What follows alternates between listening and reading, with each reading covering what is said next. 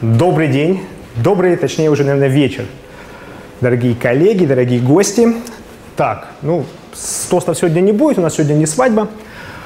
Сегодня мы с вами, я, если, если не против и если всем хорошо слышно, я попытаюсь поговорить и пообщаться с вами без микрофона. Вот, просто я на самом деле никогда не любил стоя перед кафедрой или перед кем-нибудь другими что-то рассказывать, размышлять.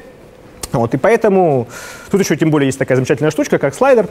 Вот, поэтому, в принципе, я буду туда-сюда ходить, вот, буду спрашивать вас какие-то вопросы, будем как-то совместно рассуждать, вот, и попытаемся ответить на одну, наверное, достаточно простую тему.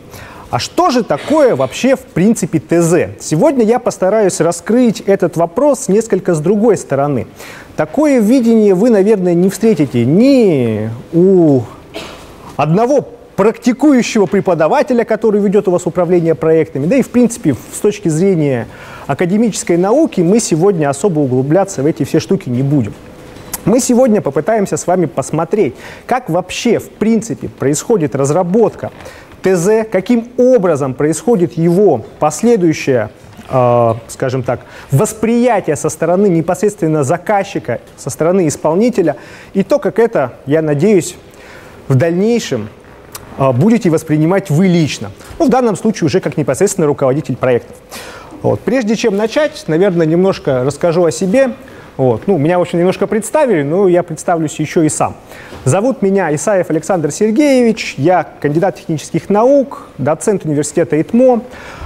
А вот уже больше 10 лет, начиная с 2007 года, я работаю в замечательной IT-индустрии, Правда, моя основная специализация, мое основное образование и основной, скажем так, перечень работ, в которых я был задействован, это информационная безопасность. Вот. Но так или иначе, вот уже практически 7 лет, почти 8, я попал в такое замечательное направление, как разработка программного обеспечения. А, на текущий момент я являюсь одним из руководителей проектов компании First Line Software – вот, я, честно скажу, относительно недавно в этой компании, то есть еще даже, наверное, полгода не прошло.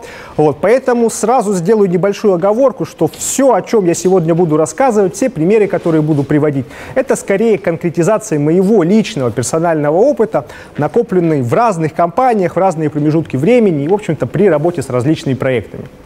Вот, немножко поговорим о нашей компании, естественно, то есть куда же без нее. То есть мы, ну, не слишком большая, но не слишком маленькая международная компания, нас практически 500 человек. Вот. Мы занимаемся исключительно заказной разработкой. Единовременно у нас протекает порядка 60 проектов каждый год, в каждый промежуток времени, когда вы к нам не пришли, у нас 60 проектов как минимум имеется, ведутся и разрабатываются вне зависимыми группами разработки. У нас всего на самом деле эти группы разработки сидят не только в России, у нас три офиса в России, в Санкт-Петербурге, в Москве, в Нижнем Новгороде. У нас есть представительство в США, в Чехии, в Голландии и в Германии. Вот, соответственно, Наша компания занимается практически всем. У нас присутствуют специалисты практически по всему стеку разработки современных IT-технологий, начиная от .NET, заканчивая Java. Соответственно, ну или наоборот, кому, кому что привычнее, кому что больше нравится. Вот, соответственно, компания First Line Software имеет проекты и реализовывала проекты на всех, в общем-то, континентах, кроме Антарктиды. А, вот, соответственно, для каждого из нас а, каждый наш проект — это какая-то маленькая история, каждому из них мы отдаем частичку себя. Вот. Ну, естественно, наша команда, высококлассные специалисты, вот, в которых мы бы хотели когда-нибудь, возможно, увидеть и вас. Но это уже совсем другая история. Если кому интересно прослушать про компанию, или про наши проекты. Вот я тут принес пару буклетиков, их можно посмотреть. Давайте же вернемся к нашей основной теме сегодняшней беседы, а именно ТЗ. Я думаю, все вы в том или ином виде знаете, что такое ТЗ. Ну или, по крайней мере, хоть раз с этим понятием сталкивались.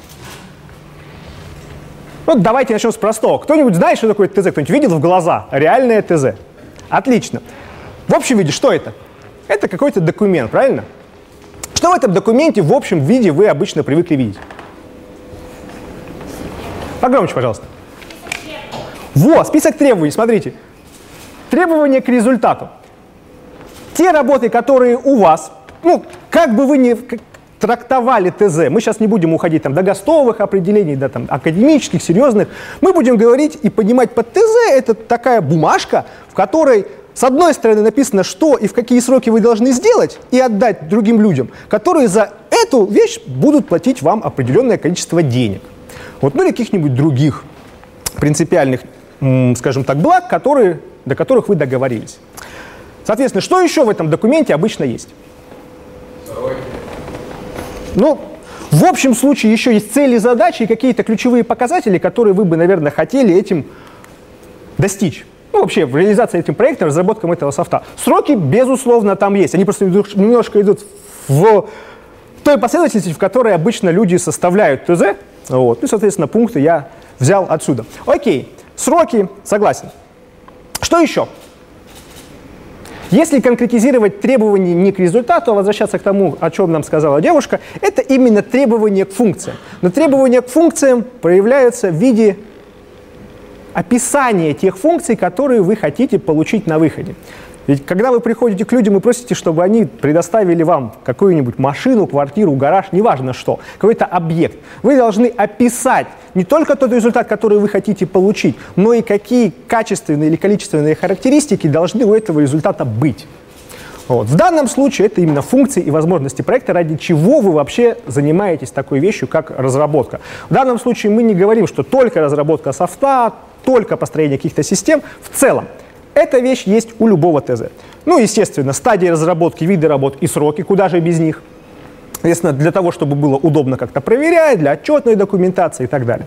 Вот. Ну и на самом деле внутри этой, этого большого и сложного документа есть еще много чего. В зависимости от того, кто пишет, как пишет, варьироваться будет очень много.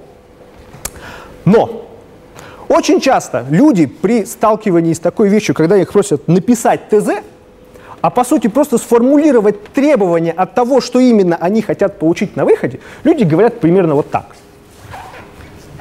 Слишком сложно, слишком много чего вы от меня хотите. Ребята, давайте как-нибудь вот вы сами возьмете, как-нибудь что-нибудь вот напишите такое вот, что я хочу. На выходе дадите мне именно то, что я хочу, а мы как бы вам деньги заплатим.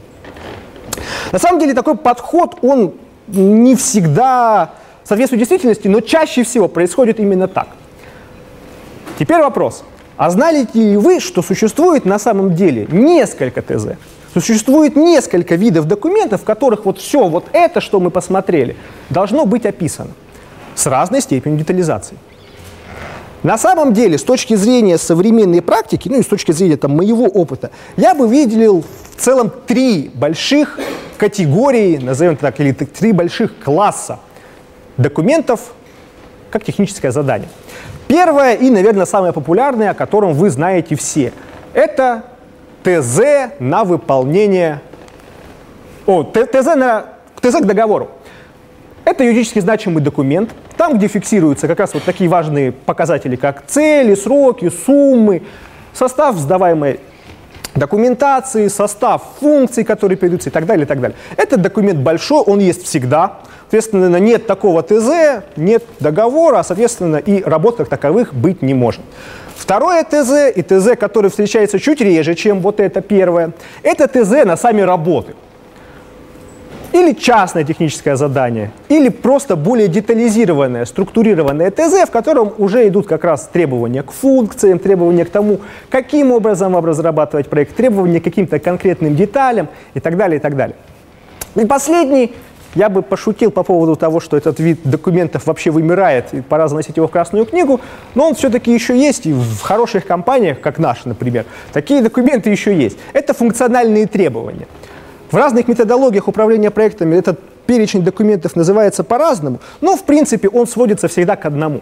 Это тот э, состав информации, тот состав требований, которые должны предъявляться э, непосредственно к разработчикам, которые переводят, э, скажем так, те или иные а, фразы, слова и подходы, которые указаны в общих высокоуровневых документах, на более приближенный технический уровень, который понятен нам как разработчикам, например.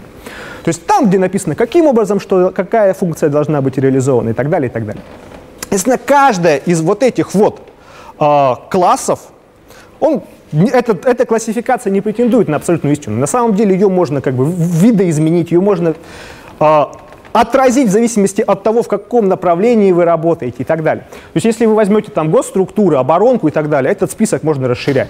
Если вы возьмете в принципе госзаказ, вот такой вот вещью у вас все и ограничится. Вот в коммерческих составляющих, особенно в международных проектах, у вас а, выпадет какой-нибудь из этих документов, чаще всего вот этот.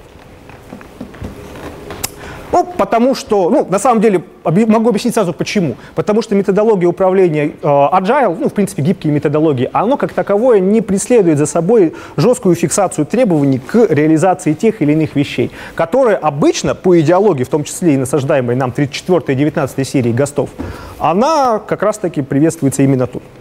Так вот, вопрос-то очень простой.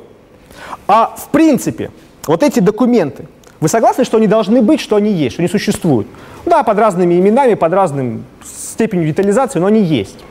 Вот те люди, которые из вас уже, соответственно, имели опыт реальных проектов, скорее всего, вы их видели, может быть, даже читали, может быть, даже читали вдумчиво.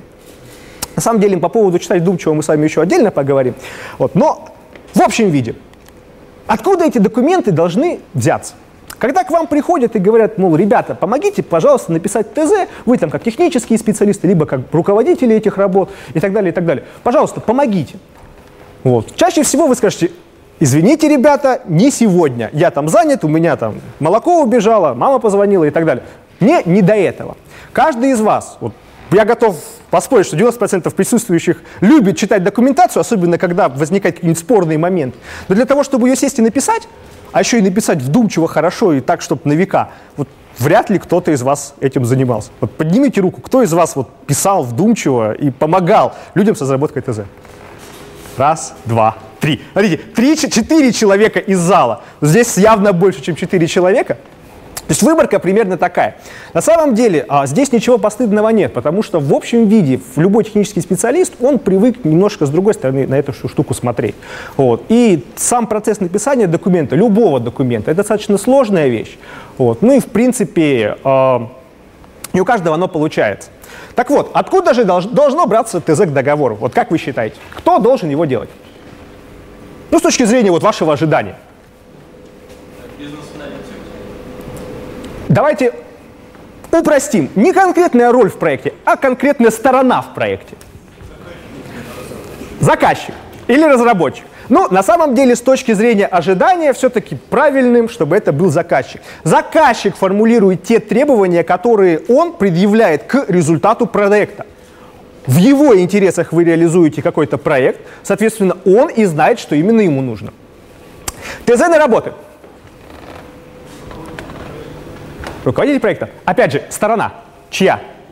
Заказчика или исполнителя? Исполнителя в данном случае, правильно? Ну, на самом деле этот момент спорный, и я бы сказал, что в большинстве случаев это все-таки делать должен исполнитель, но вместе со специалистами заказчика. Это такая совместная работа, результат которой будет хорош только в том случае, если вы проделали ее совместно. В общем случае заказчик знает, что ему нужно сделать. Но при этом как это делать и каким образом это будет делаться, знаете только вы, вы исполнитель. Если бы заказчик знал, как это сделать, он бы к вам вряд ли бы обратился.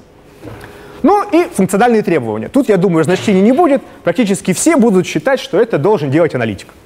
Соответственно, на стороне заказчика. Это идеальная ситуация, сферический конь в вакууме, Естественно, в любой люб, реальной составляющей проекта есть то, что мы ожидаем, и то, как есть на самом деле. Так как это будет выглядеть на самом деле? ТЗ к договору будет делать руководитель проекта. Здесь не видно, но здесь написано PM, Project Manager. Именно вы, как часть э, команды, которая будет отвечать не только за корабль, но часть корабля, часть команды будете еще и смотреть что именно вы хотите сделать, именно вы будете говорить и делать ТЗ. Заказчик потом его возьмет и скажет, это я сделал я сам, вот да, я вот так хочу. Он, может, еще будет даже говорить, ребята, вот что-то плохо там вы сделали, а может быть, будет говорить, что хорошо, наоборот. Ну, за, разные заказчики, разный подход. Но в любом случае, в 99% проектов, особенно если вы хотите, чтобы этот проект запустился таки в какие-то реально обозримые сроки, это будете делать вы как project менеджер. ТЗ на работы. Будете делать вы, как project менеджер Скорее всего, с привлечением людей на стороне заказчика, но только с точки зрения согласования конечного результата. Возможно, если вы хороший project менеджер вы будете брать консультации у своих технических специалистов, которые будут потом эту штуку делать. Ну, а функциональные требования обычно не делает никто.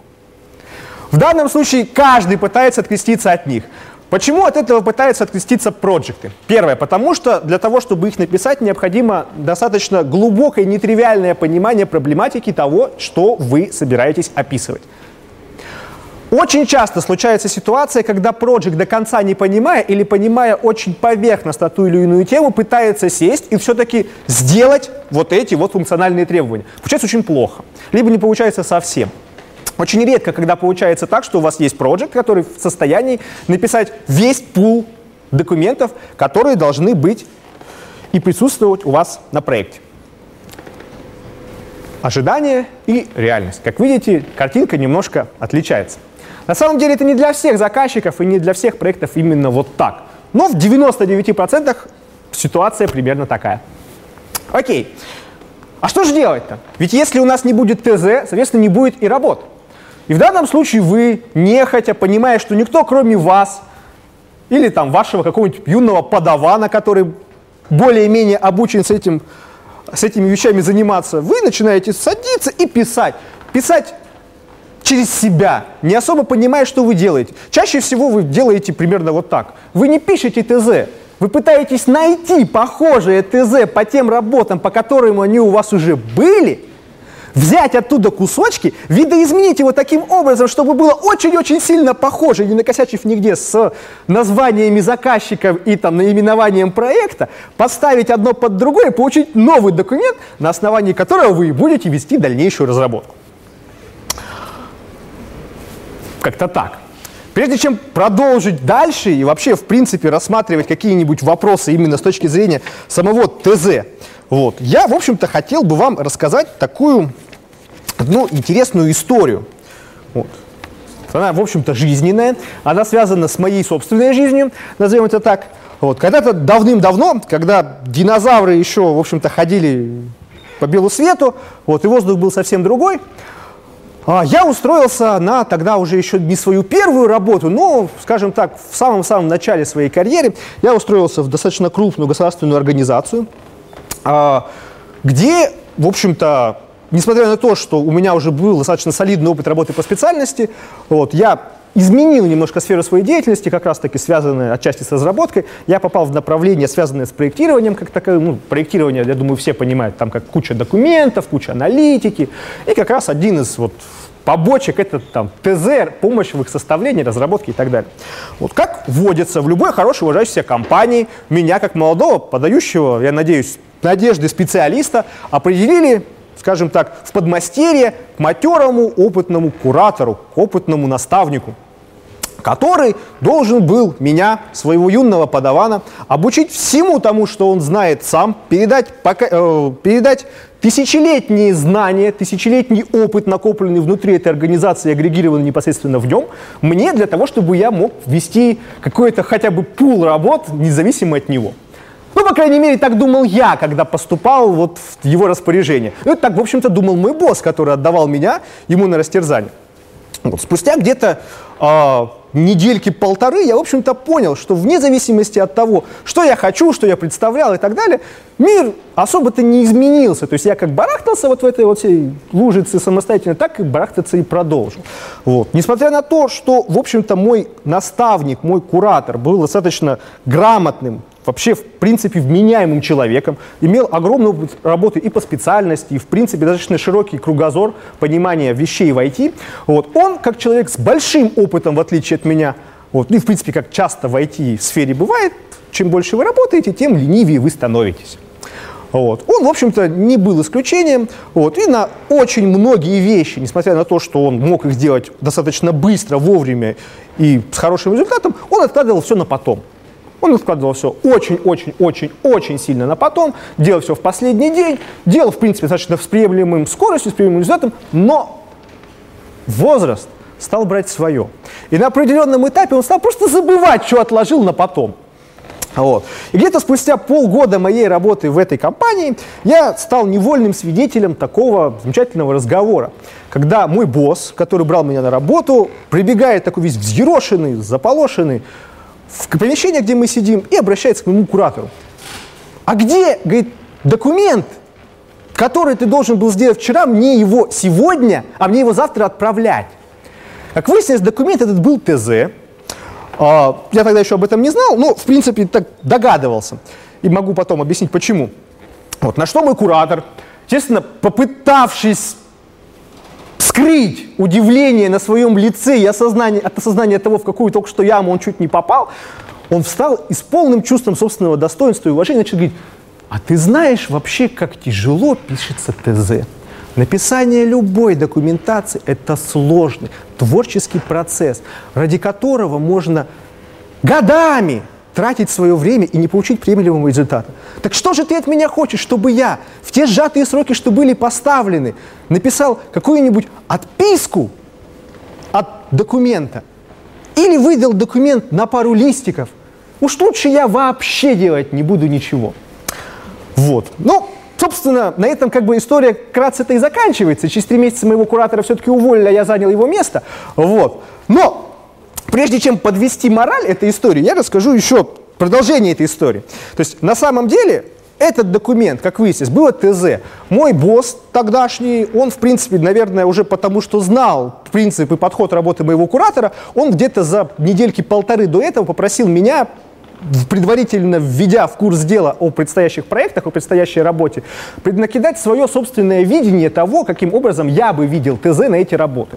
Вот я потратил большое количество времени, потратил примерно там неделю с копейками, вот вечерами сидел, но сделал это ТЗ, поднял очень много документов, очень много информации связал, вот, сделал какой-то виде.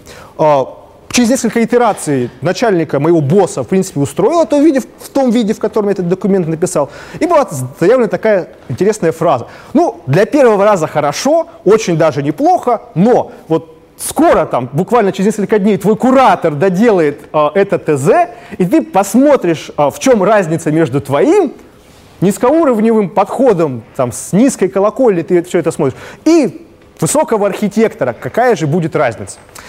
Ну, думаю, говорить по поводу того, что я так и не увидел, как же должен великий архитектор смотреть вот на все вот эти вот вещи, думаю, излишне. Поэтому, в принципе, воспользовались моей версией ТЗ, вот. И, в общем-то, никаких особых нареканий с этого и не было. Но с тех пор меня постоянно был и мучил один вопрос, который отчасти был сформулирован моим тогдашним куратором, вот, но не в том виде, в котором сформулировал он его. То есть что лучше, наличие или отсутствие, или плохое ТЗ как таковое? То есть однозначно его наличие. Потому что в том случае, если ТЗ у вас нету, у вас и работ нету. А в том случае, если ТЗ у вас есть, у вас будет очень много других подводных камней, с которыми вы можете столкнуться, но как минимум у вас будут работы. А наличие этих работ как минимум лучше. Говорить по поводу того, какие проблемы у вас могут быть, если вы имеете плохое ТЗ, я не буду. В общем-то, это отдельная история, и скорее она для бара, там можно будет сидеть, плакать и рассказывать, что бывает, если писать это не так. Я сформулировал этот вопрос для себя немножко другим образом, который можно видеть вот так. Что лучше, большое и подробное ТЗ или маленькое и лаконичное? В общем виде, в общем виде, вот как бы вы сказали? Баланс. Вы когда-нибудь видели ТЗ? Вы когда-нибудь документы видели перед собой? Вот как любой из вас оценивает документ? Ладно, сейчас чуть-чуть это, подведем мораль, мораль моей, моей, моей маленькой истории. Первое. Не надо откладывать на завтра то, что можете сделать сейчас. Каким бы крутым специалистом вы не были, всегда может случиться такая вещь, что вы просто об этом забудете и, в общем-то, накосячите. Все мы люди, все мы человеки, все мы понимаем, что рано или поздно так случится. Второй нюанс. Маленькое ТЗ не всегда означает, что оно плохое. И мы с вами чуть-чуть попозже определим, почему. Вот. Ну и то, что из любой ситуации есть выход, если люди будут смотреть заранее, это как раз к моей ремарке по поводу того, чтобы босс, будучи еще более опытным и мудрым человеком в мире IT и в мире управления проектами и людьми, он как-то предугадал или подстраховался. Вот. И, в общем-то, никакого кромешного ада из этого не произошло. Хорошо. Так все же, вот вы впервые в жизни, увидев какой-нибудь документ, либо какую-нибудь а, статью научную, либо там работу, там, лабораторную, неважно что, какой-нибудь документ, который вы смотрите впервые, видите перед собой, как вы его оцениваете? Правильно. 99% людей, как бы это ни парадоксально звучало, несмотря на то, что у меня достаточно большой круг там, друзей, знакомых, товарищей, которые давным-давно верят э, там, в светлое будущее крутятся внутри отечественной и зарубежной IT-индустрии, все они, все они будут говорить, что это лучше, чем это. Большой и солидный документ, неважно, что он содержит внутри себя, лучше, чем два листика. Ну, такая маленькая аналогия, к сожалению, я не совсем привык работать с маркетингом индустрией, лучше, чем два листика. Связано это, я на самом деле могу объяснить почему. То есть, а, потому что, тут мне умная жабка может помочь, потому что объем документа – это вещь, как ни странно, объективная. Вне зависимости от того, как и кто будет смотреть, объем, он и в Африке объем. Документ на 100 листов – это документ на 100 листов. Вы не сделаете из него документ на 10. А содержание и смысл – это вещь очень субъективная. Дело вот в чем. Я не буду сейчас углубляться в такое понятие, как в теорию информации, рассказывать про количество информации по Шеннону, по Колмогорову и так далее. Это есть другие занятия. Мы сейчас посмотрим именно с точки зрения того, как мы, каждый из вас, смотрит любой документ. Мы его просто берем, листаем, смотрим на наличие картинок. Это фишка, которая осталась у нас глубоко из детства. Если мало картинок, как бы, ну, грустно, наверное. Вот. Если картинок много, в принципе, наверное, хорошо, можно и почитать. Читаете как минимум содержание или пролистываете его. А дальше, а дальше происходит ступор. Первое. А техническая документация это не, это не литература, это не проза, это не произведение Толкина. Вам это не интересно как таковое, до тех пор, пока это вас не касается. Вы не будете брать и досконально изучать и смотреть, что именно находится на каждой странице ТЗ. Именно поэтому вы не в состоянии оценить, хорошо оно написано или нет. Много там полезной информации или мало? Хватит ли этого для того, чтобы выполнить работу? Но как только начинается какой-то нюанс, как только начинается какая-то конфликтная ситуация, либо разбор полетов, вы начинаете обращаться к чему? К документации. Каждый из вас будет ссылаться именно на тот кусочек, который запомнил он сам. При этом, в принципе, если вы, например, хороший опытный архитектор, либо хороший опытный разработчик, вы в целом, прочитав документ, даже не полностью его понимая, вы можете сказать всего одну вещь. Хватит ли той информации, что написано в этом документе для вашей конкретной работы? Именно для того, в том виде и в том количестве, в котором вам предстоит ее делать. Ну, понятно, что тот, например, человек, который занимается серверной частью, он будет смотреть про серверную составляющую. Тот человек, который занимается базой данных, его будет интересовать версии, порядок синхронизации, порядок обновления данных и так далее, и так далее. Тот, кто занимается графическим интерфейсом, будет смотреть там, на состав поддерживаемых, ну, там, не знаю, браузеров, средств обозревателей интернет-страниц и так далее. Надо ли говорить, что несмотря на то, что вот мы, каждый из вас, вот именно в таком виде оцениваем документ, просто по его объему и по там, качеству оформления, там, по каким-то наружным признакам, мы смотрим и оцениваем глазами, мы не думаем обычно головой. Так вот, в зависимости от того, на какой роли и с какой стороны мы находимся а, при реализации проекта, то есть со стороны заказчика, со стороны исполнителя, мы еще и по-разному будем читать и понимать одно и то же, что там написано. Это классическая картинка, которую, я думаю, все вы видели, по поводу того, как разные люди, разные участники проекта видят и работают по одному и тому же документу. Ну, я думаю, особых комментариев здесь, наверное, не нужно. Все, это, все эти качели видели. Я думаю, что, наверное, кто-нибудь из вас уже, в общем-то, виде эту штуку и просматривал. Но в 99% случаев вы будете говорить, что хорош тот документ, хорошо то ТЗ, которое будет большое. Если я перед вами положу два документа, в одном будет 250 страниц, а в одном будет 20, вы все пройдете, сделаете тайное голосование, положите там по листику, не знаю, по карандашику, по соломинке, по заточке, именно на то ТЗ, которое больше. Я на самом деле уже проверял, то есть никто даже не хотел его взять и посмотреть, что там внутри. Просто времени у людей нету. 20 страниц читать вроде как неинтересно, а тут 250, наверное, там лучше. Еще и картинки есть. Здорово, а тут всего одна. вообще как-то неинтересно.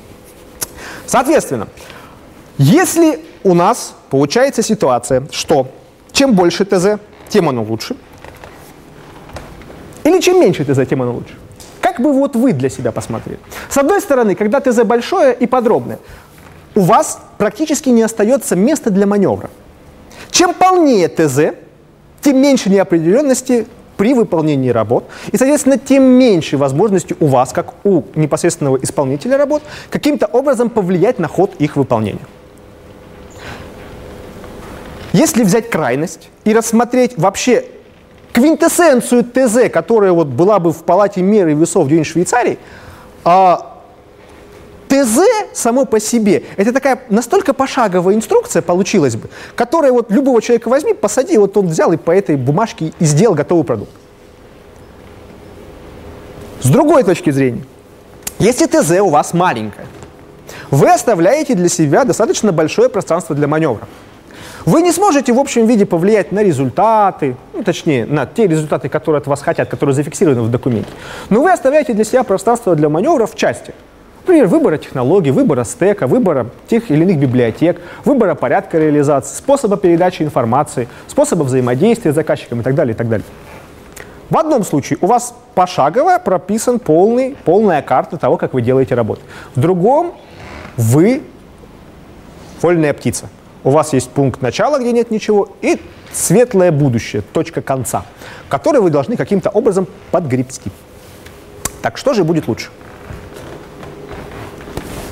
Конкретика, потому что если мы оставим себе пространство для полета, мы будем думать, что это мы будем его выбирать, но на самом деле нас будет за это... Правильно. Правильная логика. Для того, чтобы определить, где лучше искать краткость или детализация, полнота или минималистический стиль, лучше всего смотреть на примерах. Я подготовил парочку примеров каждый из которых, в общем-то, с видоизмененными названиями и несколько убранными формулировками для невозможности идентификации проекта, я сформулировал вот несколько примеров. Пример первый. Вариант решения примера. Ну, здесь можно, в общем-то, прочитать, я прочитаю. Вот, а, опять же, это часть, которая относится к тем результатам, которые вы отдаете заказчику после выполнения каких-либо работ. В данном случае, первое. В результате выполнения работ исполнитель передает заказчику комплект документации на систему в соответствии с ГОСТ 4 серии 19, оформленный в соответствии с требованиями ГОСТ, там бла-бла-бла, в двух экземплярах на бумажном носителе и на электронном ну, позволяющим их просмотр и редактирование средствами Microsoft Office. В принципе, достаточно стандартная формулировка для, любого, для любой работы, которая бы здесь выполнялась. Второй вариант из этого же примера – это то же самое. То есть те же самые работы, просто немножко в другом виде сделаны, вот, и немножко другая формулировка. В результате выполнения работы исполнитель передает заказчику комплект документации на систему в соответствии с приложением Х, ну, в данном случае приложением К3, к техническому заданию. Этот первый работ, в общем-то, первый, первый пример, первый пример конкретных выдержек из ТЗ он написан был лично мной. Оба варианта для разных работ, соответственно, для разных контрактов, но при этом у него всегда одна и та же цель. Первое – это определить результат выполнения работ и показать, что именно мы передаем. Очень много и очень часто э, сталкиваюсь с таким заблуждением, особенно у начинающих разработчиков, у начинающих программистов, которые свято верят, что результатом их работ и результатом того, за что люди платят деньги, это их код.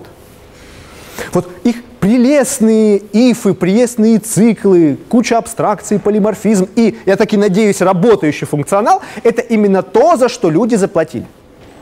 На самом деле нет. Уверяю вас, нет и далеко нет. Я встречал в своей жизни проекты, которые были на бумаге, но не существовали в виде кода. И за них заплатили, и они, в общем-то, как-то были закрыты. А и наоборот. Документы, которых не было на бумаге, но при этом был прекрасно работающий код и функционал. Люди платят вам не за то, чтобы вы написали код. Люди платят вам за решение конкретных проблем, конкретных задач, которые они перед вами ставят. В том виде, в котором они это хотят видеть. Да. Вы можете помочь, вы можете наразумить их. Вы можете сказать, что, ребята, вам не нужна поддержка Internet Explorer 6. Вам как бы нужны современные технологии. Вам не нужно десктопное приложение для банк-клиента у людей, у которых нет интернета.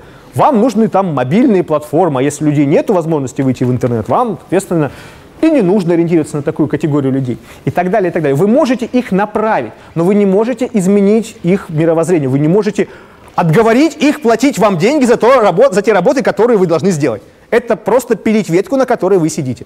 Вы так сделать не можете. Да, любая хорошая компания, любой хороший разработчик всегда будет помогать клиенту в формулировании их мыслей, в том числе и на бумаге. Вот. Поэтому запомните, за код деньги платят, но не те, которые вы думаете. Вот ваша зарплата примерно вот ваш код. Вот люди платят за решение проблем, люди платят за систему. Именно система может решить проблему, а не ваш код. Соответственно, система, программное обеспечение. Именно чем отличается программа от программного обеспечения? Наличием документации в том числе. Так вот, документация в данном виде является одной из неотъемлемых частей и системы, и проекта. И поэтому за документацию в том числе вам заплатят. Не будет документации, а будет код. Ну, соответственно, денежки не получите. И наоборот скорее всего, не получите. Ну, мы про конкретные ситуации говорить не будем, но, скорее всего, так. Окей, первый вариант, вариант номер А.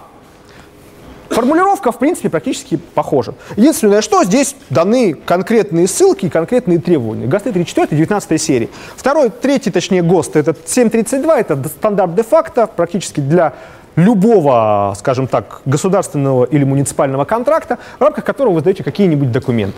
Вот. Ну, то есть он практически не влияет на результат. Это всего лишь требование к оформлению, к требования к шаблонизации. Второй вариант.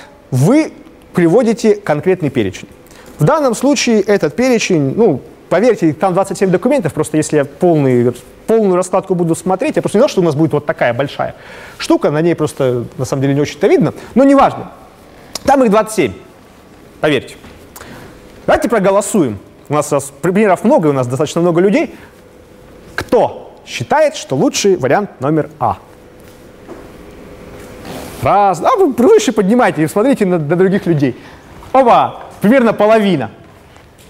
Ну да, чуть меньше половины. Соответственно, остальные люди считают, что за Б, правильно? Или есть кто воздержался? Поднимите руки, кто воздержался.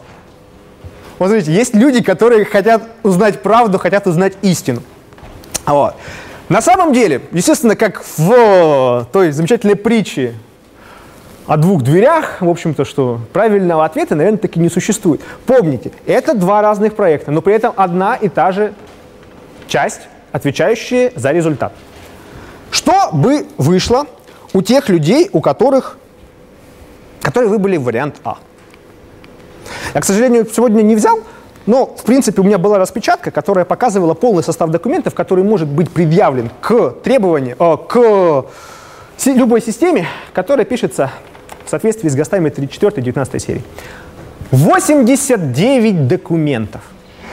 89 полноразмерных, больших, хороших и качественных документов, которые вы должны были бы сдать заказчику в том случае, если бы он от вас их потребовал.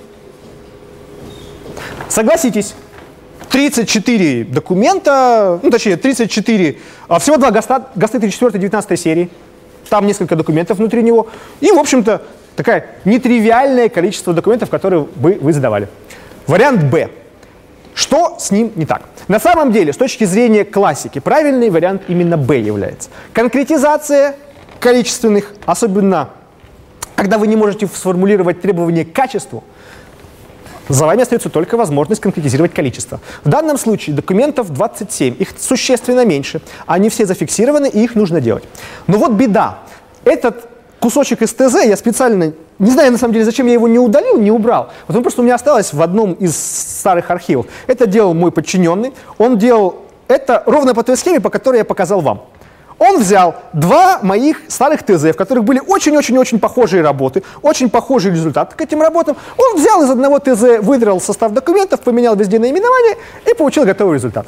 Естественно, поскольку я даже не предполагал, что человек может пойти именно по такому пути, я его не смотрел. И вот эту вот всю штуку я выявил уже на итоге на, конечном соглас... на стадии конечного согласования технического задания с заказчиком. Почему так произошло? Почему в моем старом ТЗ так было? Потому что там были большие работы с солидными суммами, и они были разбиты аж на три договора. И, потому, и для того, чтобы не оставлять работы просто без, э, скажем так, документов, а просто там какой-то код, либо какая-то внедрение, установка, я эти документы плавненько взял, разбил и распределил на три больших договора. Вот. Поскольку у него был только один договор, который был связан как-то с этими работами, работы были похожи, он взял конечный результат и получил. Вот ведь не задача. В общем виде, скорее всего, 90% вероятности, что никто бы на это внимание не обратил.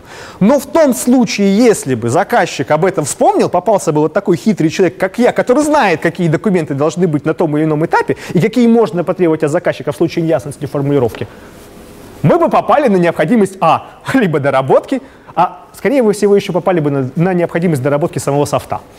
Просто потому что часть документов настолько хитро пишется, что, в принципе, вы не можете их даже написать, если вы это не реализовали внутри системы. Пример номер второй.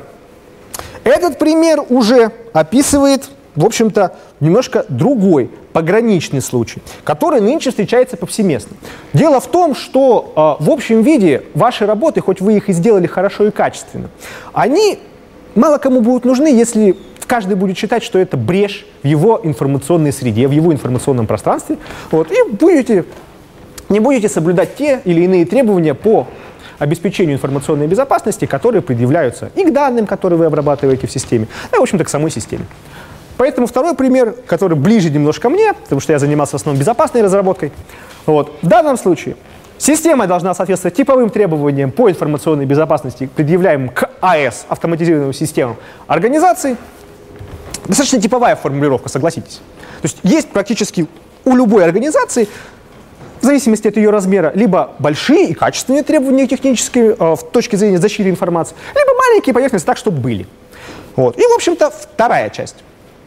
Разрабатываемое программное обеспечение должно соответствовать требованиям действующего законодательства в Российской Федерации в части обеспечения информационной безопасности.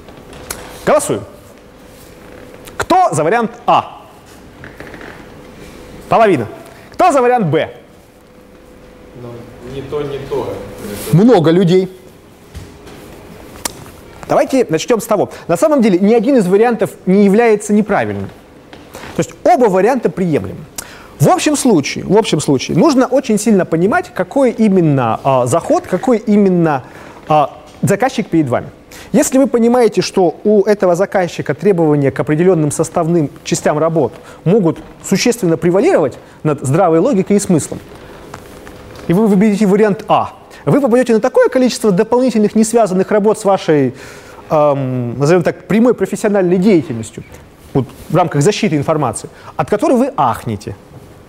И поверьте мне, скорее всего, вы 90% времени будете заниматься вот этим, а не разработкой функционала той системы, которую будете создавать.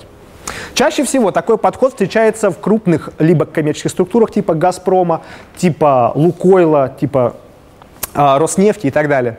Вот. Либо в крупных, ну и даже, наверное, средних банковских секторах. Реже встречается в ГАСУХе, но в основном связанное с, либо с ДСП, либо секреткой. Второй подход, второе, да. Да. Верно.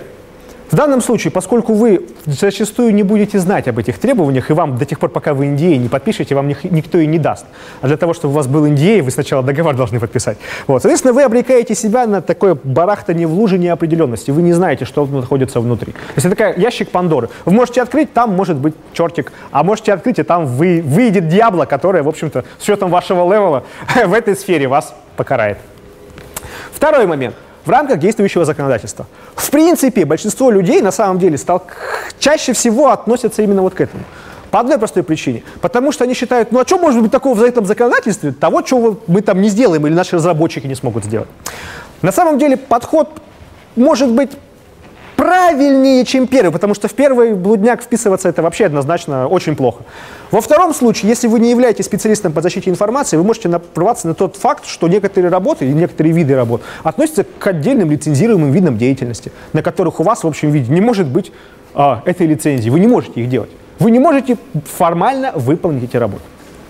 Поэтому оптимальный случай вот именно для таких вещей – это попытаться переложить себя всю ответственность на разработку вот этих вещей. В данном случае не должны соответствовать, а попробовать смягчить, не должны противоречить. И в том случае, если вы поменяете всего одно слово внутри вот этой вот вещи, результат B вот будет гарантирован на 100% именно то, что вы ищете. Не должно противоречить. Да, вы не можете, но вы в любом случае не можете нарушать требования законодательства Российской Федерации. Так уж вышло. А, ну, если вы только где-нибудь там не за бугром. В данном случае вы ничего сотворить с этим не можете. Поэтому вы в любом случае будете обязаны их выполнять, вот, но не должны им противоречить. И в этом виде вы можете не реализовывать те или иные средства или функции защиты. Вы можете оставить их в рамках, например, наложенных средств. Да. Можно вопрос? Конечно. Если у нас есть специалист по безопасности, Да. бы нам не написать какой-то свой перечень требований к проекту и отсылать нашего заказчика к нему и написать, что Здорово. Вы понимаете, что чаще всего а, специалисты вот, по информационной безопасности, которые секут еще и в разработке, первое, они очень редкие, это раз. Во-вторых, они очень дорогие. И в-третьих, чаще всего они такое количество вещей вам понапридумывают, которые ваш те- техлит, либо тимлит, и скажет, господи, он откуда-то с другой планеты спустился, я это вообще не понимаю, что тут должно быть сделано, уберите его. Вот. И как только вы поймете, что вам нужно как-то устаканить, уравновесить вот это вот недопонимание а, мира защиты информации, мира разработки программного обеспечения, вы поймете, что это, первое, задача нетривиальная, займет очень много времени, а вам нужно работы запустить. Вы проект, вас кормят ноги. Чем быстрее вы запустите какие-то работы, тем больше, соответственно, какой-то прибыли вы принесете компании, тем лучше будете жить внутри нее. Сам подход, когда вы попытаетесь подергать специалистов из разных областей, он хороший. Но в общем виде, когда заказчик, а, мы же помним, что это ТЗ на работы, ТЗ к договору, и в общем виде их делает заказчик. Как бы.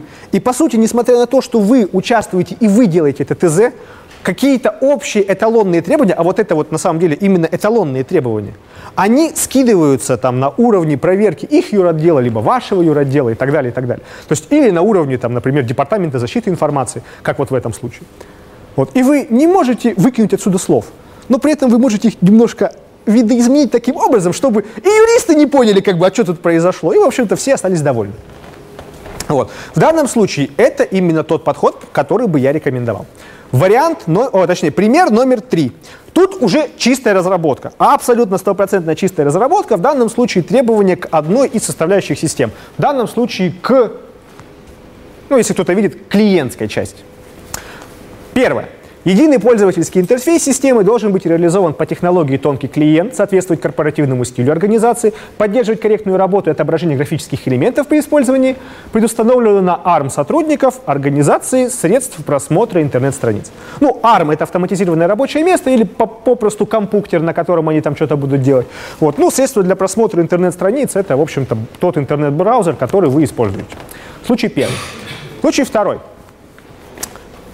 Вариант Б. Единый пользовательский интерфейс, то же самое, то же самое, вот, но должен поддерживать корректную работу и отображение графических элементов внутри следующих средствах просмотра интернет-страниц. Это не реклама, мне никто не проплачивал, просто это, в принципе, такие типовые четыре гиганта, которые есть. В данном случае Chrome, Mozilla, Opera, Internet Explorer определенных версий. В первом случае у вас всего лишь один, по сути, целевой браузер, который является предустановленным. В данном случае, первое, вы, скорее всего, не сможете угадать, что это за браузер. Ну, во втором, тут, в общем-то, их четыре, то есть работы в четыре раза больше, по сути. Ну, как бы, предполагается. Вот, но при этом они зафиксированы. Кто за первый вариант? Поднимайте руку. Раз, два, три. Все? Закончились. Кто за второй? Окей. Кто-нибудь воздержался? Кто-нибудь считает, что здесь есть неопределенность? На самом деле этот пример, особенно, он без подвоха. Здесь гарантированно Б. Могу объяснить почему. Вы берете вариант А, нарветесь на поддержку Internet Explorer 8. Не поверите, но по статистике не только Росстата, да и в принципе по независимому, э, независимому анализу рынка, превалирующее количество персональных компьютеров, которые находятся в корпоративном секторе, используют операционную систему Windows. Причем, по-моему, сервис пак 2 и, соответственно, XP это. просто потому, что как бы люди покупают, но не списывают, и вот этот хлам хранится, хранится. Потом приходят и говорят, ребята, а вам зачем вам, например, там, чтобы какую-нибудь функцию делать, там, или оператором быть, там, мощные кампы, вы что там, в игрушки играть будете? Вот вам, шикарная машина, я ней работал, мой дед на ней работал, и вы будете, и внуки ваши, если будет в этой компании. Отдают вам ее. Вот. И там предустановлены средства просмотра интернет-страниц Internet Explorer 8. И что вы будете делать? Если кто-то здесь связан с миром веб-разработки, вы поймете, какая боль поддерживать вот эту вот вещь. В принципе. С точки зрения варианта Б. Почему именно вариант Б? Потому что, первое, несмотря на то, что здесь работы больше, здесь строго зафиксированные версии. Вы не поймете, не попадете на тот же Internet Explorer, восьмой версии, у вас 11 и выше. По сути своей, сделав это э, для, назовем так, по-моему, то ли для Mozilla, то ли для Opera, для одного из них, вы покроете все три. Ну, с небольшой девиацией для Internet Explorer там могут быть небольшие свои костыли, которые будут зависеть от той библиотеки, на которой вы будете делать UI. Но в общем виде вы практически получите один и тот же пул работ, но просто с разными целевыми браузерами. Поэтому в данном случае вопроса даже нет. Никакой дилеммы быть не может. Именно 100% вариант Б. Ну и давайте, поскольку у нас все-таки время немножко ограничено, вот, а мы уже практически 40 минут прообщались, посмотрим последний вариант, пример номер 4. Первый вариант, он, соответственно, расскажу, тоже чистая разработка. Вот, в данном случае он касается непосредственно э, результатов выполнения работ. Одной из это э, генерация, автоматическая генерация отчетов в электронном виде. Ну, то есть все знают, что если у нас есть какая-нибудь аналитическая система, особенно если она связана там, с какими-нибудь большими данными, вам на выходе не интересно смотреть на циферки, которые хранятся внутри базы. Вам интересно посмотреть какую-то живую выжимку, а еще круче, если вы эту выжимку можете потом взять и отдать в качестве какого-то результата как бы своей работы, но своему начальнику, например. Поэтому здесь, первое, система должна обеспечивать возможность автоматического формирования и выгрузки отчетных форм по заданному шаблону. В электронном виде. Вот. Макет шаблонных форм заказчик разрабатывает самостоятельно и передает исполнителю в течение 30 дней с момента окончания работ по четвертому этапу. Количество отчетных форм не более трех. Простая вещь. Второй вариант. А, здесь никакого текста нет. Здесь есть заранее разработанные отчетные формы.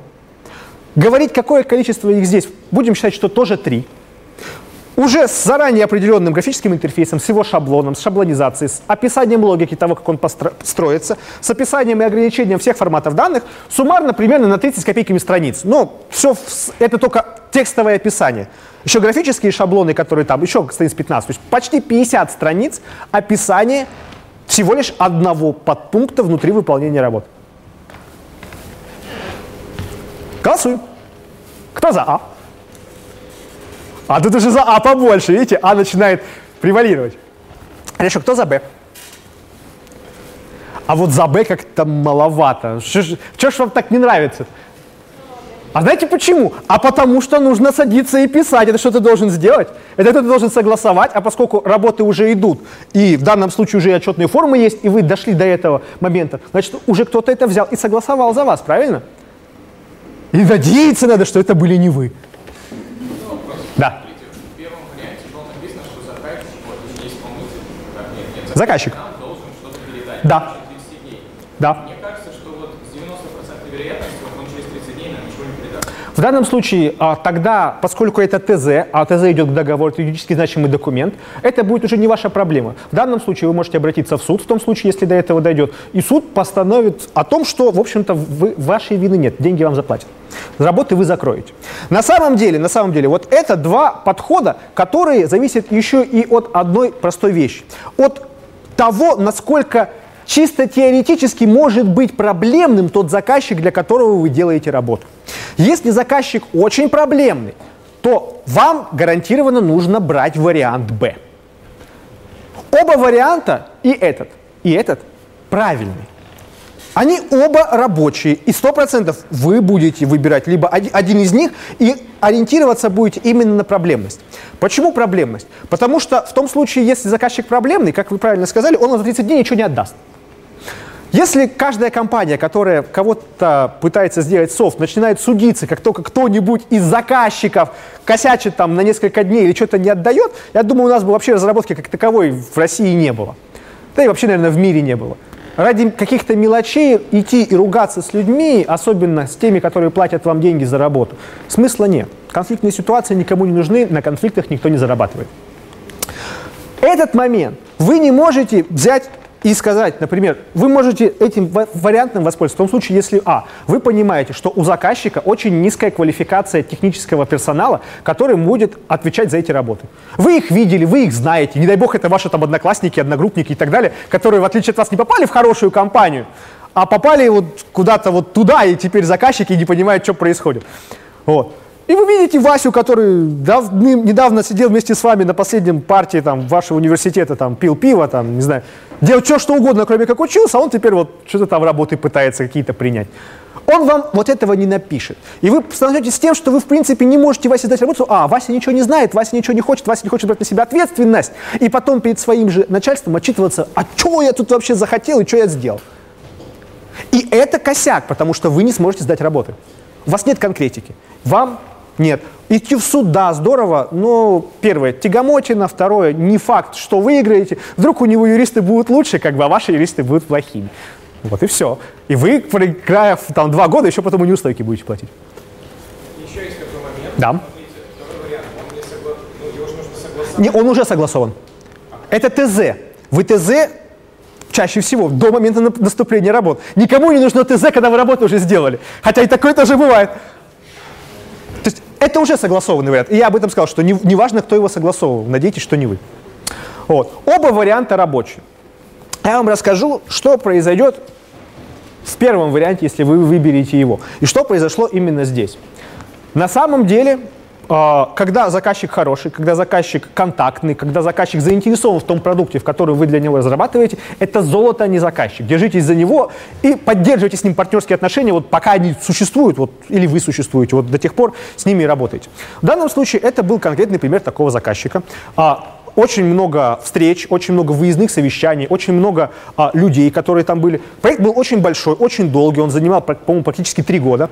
Вот. И а, там, в принципе, все общение с, и взаимодействие с заказчиком, поскольку его вел я, я точно могу гарантировать, что было именно так, делилось на три уровня. Первый – это уровень тех людей, которые непосредственно должны были отвечать за работу всей системы и за ее пользование ее функционалом.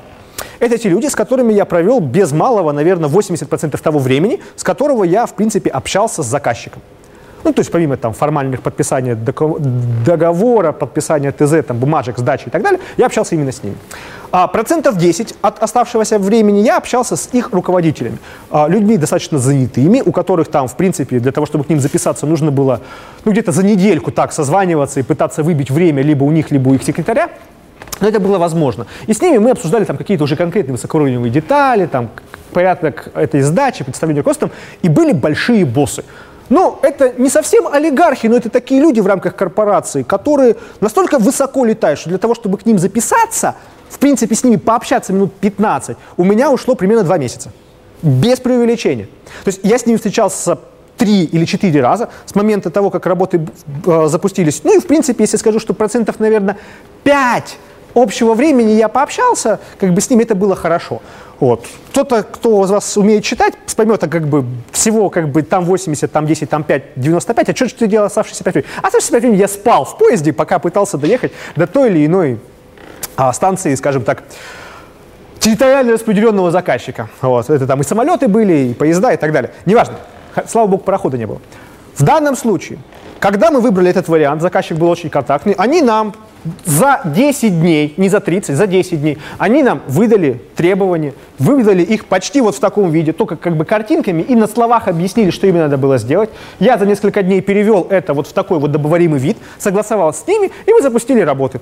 Соответственно, где-то за 15 дней мы переделали вот эту всю штуку, и со спокойной душой провели предварительные просмотры, предварительные слушания, и, в общем-то, пошли сдаваться. Сдача, как вы понимаете, тоже была, по сути, трех этапов. Ну, то есть трех уровней. Первое – это с теми людьми, для которых система разрабатывалась и кто ей пользовался. Под громкие бури аплодисментов, чуть ли не взрывая шампанское, мы показали систему, все работает, все летает, все именно так, как они хотят. Они выставили кучу требований к тому, как это можно там еще улучшить, расширить функционал и так далее, и так далее. Идем к следующим, к их боссам. Надо было, э, вся презентация проходит хорошо, и доходим до последнего момента, до самого-самого конца, где должны показывать эти отчетные формы по результатам. У людей тоже очень много там бурных этих самых. И тут-то они понимают, говорят, ребята, а что ж вы сделали-то такое? Как же я это своему боссу буду показывать? Мы говорим, подождите, ну вот вы, вы нам прислали, вот то, что вы согласились, вот то, что вы согласовали, вот то, что вы, кстати говоря, еще и подписали, и ваши боссы подписали, и мы это уже сделали. Они говорят, ребята, это, конечно, здорово, у меня через меня проходит там в день порядка 70 документов, если я каждый из них буду читать, я, говорит, посидею здесь. И, в принципе, говорит, я не умею так быстро читать. Я их подписал, понадеявшись на своих исполнителей. А тот босс, который подписывал их после меня еще две недели, это вообще, говорит, другая планета. Там, говорит, даже факсимиле есть, которая подписывает за него. Вот, но на него тоже очередь, и вот где-то две недели эта очередь до наших документов и доходила. Вот. И надо ли говорить, что такая же была реакция и вот у верхнеуровневых людей, которые там собирались перед генеральными директорами там, и руководителями направлений показывать другие отчеты. Какая ситуация?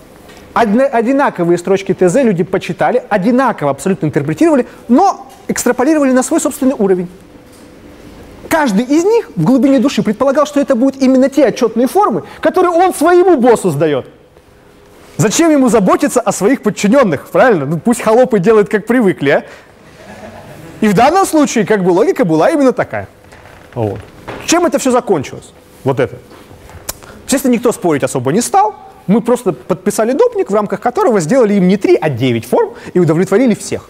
Естественно, так, в общем-то, поступает практически любая хорошая контора, поскольку это было единственное разночтение в рамках достаточно большого и длительного контракта. Вторая часть, вот здесь. Заказчик изначально, как вы понимаете, как я сказал, был проблемный. По поводу низкого уровня компетенции и это самое, не говорим. В принципе, работы были очень тяжелые, очень тяжелые аналитические выкладки, очень тяжелая система аналитическая была. С, предполагалось сбор информации от четырех министерств Российской Федерации – со всех, со всех регионов. Это вся агрегация внутри одной подсистемы. Это вот, вот в таком вот виде, там, эта вся мешанина должна была получить в виде единого отчета, и этот единый отчет должен был быть сдан в другое, в пятое министерство. Знаете, что пошло не так? Примерно за месяц до сдачи работ, когда уже все работы были выполнены, э, и уже, в общем-то, проходила отдельная отладка, э, к нам пришли люди и сказали, мол, ребята, а у нас вот там у одного министерства полностью изменилась структура предоставления данных. И все, что вы сделали, в принципе, не работает. Ну, не работает как таковое. Там был конец года, у людей были свои отчетные периоды, и они просто сделали в том виде, в котором им нужно было в этом году что-то сдавать. А поскольку работы были по продолжительности почти в полтора года, как бы, ну, по поводу того, что там что-то зафиксировано, да, и ладно. Другое министерство к работам никак не относится. А теперь барабанная дробь. Эти требования менялись еще четыре раза до момента того, как эти работы были сданы. Количество ночей, которые люди были вынуждены ночевать для того, чтобы реализовать вот эти вот требования, с учетом их изменчивости, ну, там уходило почти, наверное, ну так, в район 15. Про выходные дни я вообще молчу. Там работа в три смены была. Реально для того, чтобы успеть. Успели, сдали. Слава богу, с этим заказчиком больше не работали. Но в данном случае обратите внимание, в общем виде эта вещь не зависела ни от нас, ни от них. Это третий, это так называемый форс-мажор, который, в принципе, не предугадать, предугадать было невозможно. То есть, зная общие какие-то последствия, которые в том или ином виде могут вылезти в процессе выполнения работ, вы должны найти одну простую вещь. Вы должны найти дзен. Вы должны найти баланс, вы должны найти грань равновесия, которая будет отличать любые выполняемые вами работы от того, как это бы сделали другие люди и сделали бы это плохо. Первое.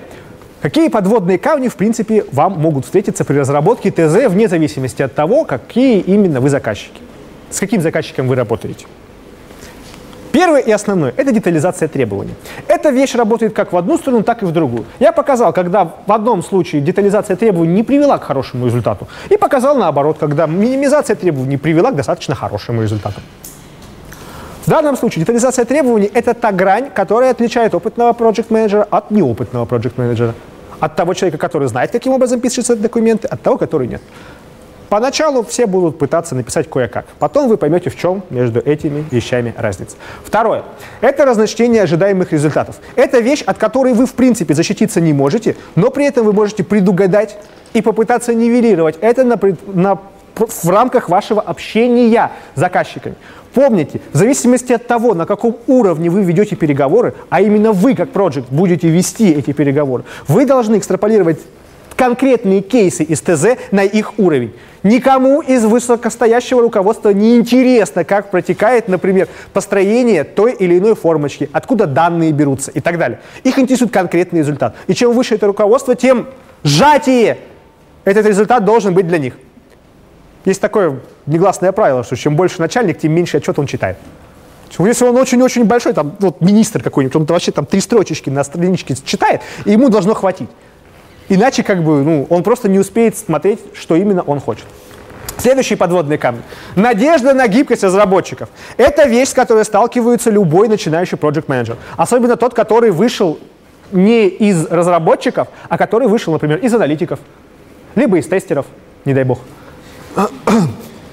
Либо из людей, которые, в принципе, с разработкой не были связаны, но при этом как-то вот туда вот он попал.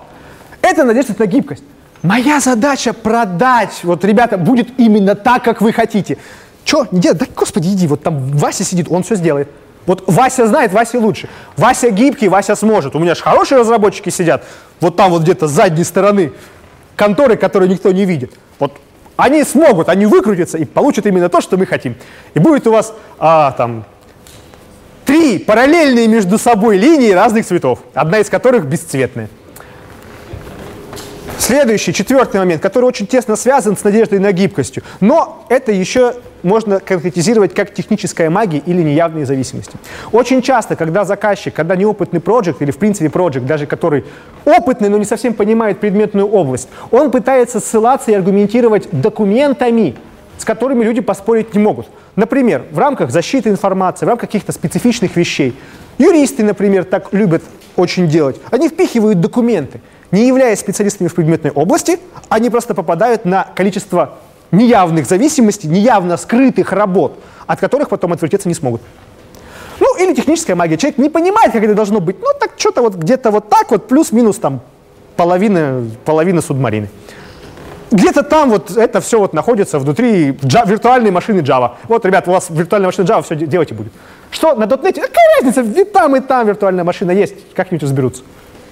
Не знаете, не делаете. Не можете понять, не можете, пригласите специалиста, который в этом собаку съел. Он чаще всего, в 99% случаев, не напишет документ за вас. Но он может, сможет прочитать, что написали вы, и сказать вам, что именно вы сделали неправильно или что вы сделали плохо. Следующее. Бумажные формальности. Очень много, очень часто, особенно люди, которые приходят, например, на э, позицию проекта, занимаясь при этом э, заказной разработкой, особенно не для отечественного рынка, а для зарубежного, они говорят, да, это все формальности, главное работающий код, главное работающее приложение, а там что там, какие-то сроки, документы какие-то сдавать. Нет. Первое, что вы должны для себя выяснить как project менеджер Бумажные формальности и любые формальности – это то, за что вы прежде всего отвечаете в проекте. Если вы не, за, не запечетесь, не будете печься о таких вещах, как формальные признаки, Никто внутри вашей команды об этом даже не вспомнит. Об этом вспомнит потом, может быть, коммерческий директор, который будет вам спрашивать, ребята, а деньги-то где? Вот. Ну, скажете, а, господи, проект-то как бы там чуть-чуть сорвался, вот там. Ждем доработок. Вы потом попадете на судебные издержки. Более того, очень круто, все говорят там, да-да-да, там, мы хорошая компания, мы хороший заказчик. Уверяю вас, ситуация, когда заказчик прошляпил сроки на там, несколько дней, от 30 дней, даже на месяц, на два, вы не будете в общем виде стараться с ним поспорить. Ну там или как-то на конфронтацию пойти. Будете до конца пытаться разрешить все мирно. Заказчик в обратной стороне. Каждый ваш секунду просрочки после того, как вы не сдали какие-то формальные признаки, выльется вам в копеечку. А в некоторых случаях в очень большую копеечку. Проект на какой-нибудь на полмиллиарда рублей, ну где-то там денек просрочки, 0,1% за каждый день просрочки, ну, так 10 дней протратили, ну там, процентик заплатили, ну процентик от полмиллиарда, ну копейки, правильно? Поэтому не будете заботиться о технических формальностях, попадете вот на такую вещь. Какая здесь еще подводная составляющая вот этой вот всей вещи? На самом деле то, что эти формальные составляющие могут отсутствовать. И тогда вы попадете на такую здоровскую вещь, как что у вас есть куча сроков, куча каких-то непонятных работ, которые в эти сроки. Но первое, у вас полностью не регламентирован процесс взаимодействия с заказчиком, не регламентирован порядок предоставления, порядок спора, порядок рассмотрения тех результатов, которые вы сделали. И вы где-то в вакууме летаете, вы ему что-то отдаете, там, это сам, надеетесь на то, что он это читает, смотрит, он потом с такими красивыми круглыми глазами рассмотрит, говорит, ребята, в ТЗ этого нет. Мне нужен результат. Результат-то где? Вы говорите, а мы не можем сделать результат, пока вы не согласовали ту штуку. Он говорит, ну да. А в ТЗ что-нибудь написано, что я должен согласовать? Нет. Результат мне давайте. Получите вот такой, 90, вне зависимости от того, госзаказчик, коммерческий, примерно такой получите результат. Он не будет делать вашу работу за вас. Никто не будет делать вашу работу за вас. Смиритесь. Логичный, логичный вопрос. А что теперь с этим делать? Это все очень просто. Первое. Детализуем только то, что будет критично для нас. Детализация важна и важна только в тех аспектах, которые важны вам с точки зрения разработки. Если вы знаете, что реализация, например, одного там, структуры или одного сервера там, поисковых запросов, одной какой-то версии для вас легко и просто, а другой версии сложно и долго, конкретизируйте. Не указывайте, что эти версии могут быть изменены. Считаете, что часть функционала можно опустить? Укажите явно те части, которые вы можете сделать. Если заказчик с вами согласится, из ТЗ слов не выбросить. Из ТЗ можно выбросить слова и их как-то попытаться изменить, но в рамках отдельной юридически значимой процедуры. Либо доп. соглашение, либо какие-то другие вещи, которые в договоре будут прописаны. Но чаще всего никто на это не пойдет. Особенно если работаете с госзаказчиком, потому что при любом изменении состава работ вы должны изменить и стоимость пропорционально. А поскольку внутри ТЗ куча работ, и понять, каким образом та или иная работа повлияет на пропорциональность изменения суммы внутри договора, ну, ни один эксперт под, такую, под такой блудняк не подпишется. Поэтому в данном случае именно это вы должны смотреть для себя. Второй момент. Много неопределенности, используйте количественные показатели. Не можете определить, как вам сделать, не можете определить, что вам сделать. Зафиксируйте, что это не больше двух, не больше трех, не больше одного. Окей, определенность, она как была, так она и останется. Но вы сократите количество тех работ потенциальных, которые навлекаете на себя. Хотите, чтобы у вас был один Internet Explorer или один какой-нибудь там целевой средство просмотра интернет-страниц? Ну, пожалуйста, хотите. Можете попасть на интересные вещи. Не можете понять, что будет? Конкретизируйте. Пусть лучше в некотором случае вы сделаете больше работы, чем могли бы сделать, чем попадете на то, что вы не будете подозревать о том, что эти работы должны быть сделаны, и не сделаете их. Потому что в одном случае, ну да, вы потратите чуть больше ресурсов, которые запланировали на выполнение работ, но все равно их сделаете. А хороший проект планирует запасом. Но это уже другая история. Вот. В данном случае вы все равно проект закроете. Следующий момент. Однозначно указывайте порядок и контрольные сроки передачи информации от заказчика к исполнителю. В том случае, если просто написано заказчик что-то там должен передать, когда-нибудь он скажет, ну вот, ребята, у меня завтра контракт заканчивается, нате, вам 20 коробок того, что я должен был вам передать. Ну, извините, у меня было много времени, я занят, я там Google, я министерство, неважно, на кого вы будете работать, вот такая ситуация будет у вас. Однозначно определяйте. Это может, опять же, не защитить вас от того, что заказчик где-то схалтурит, где-то не сделает, но при этом с точки зрения юридической вы будете правы. Следующий момент. Используйте относительные, а не абсолютные сроки.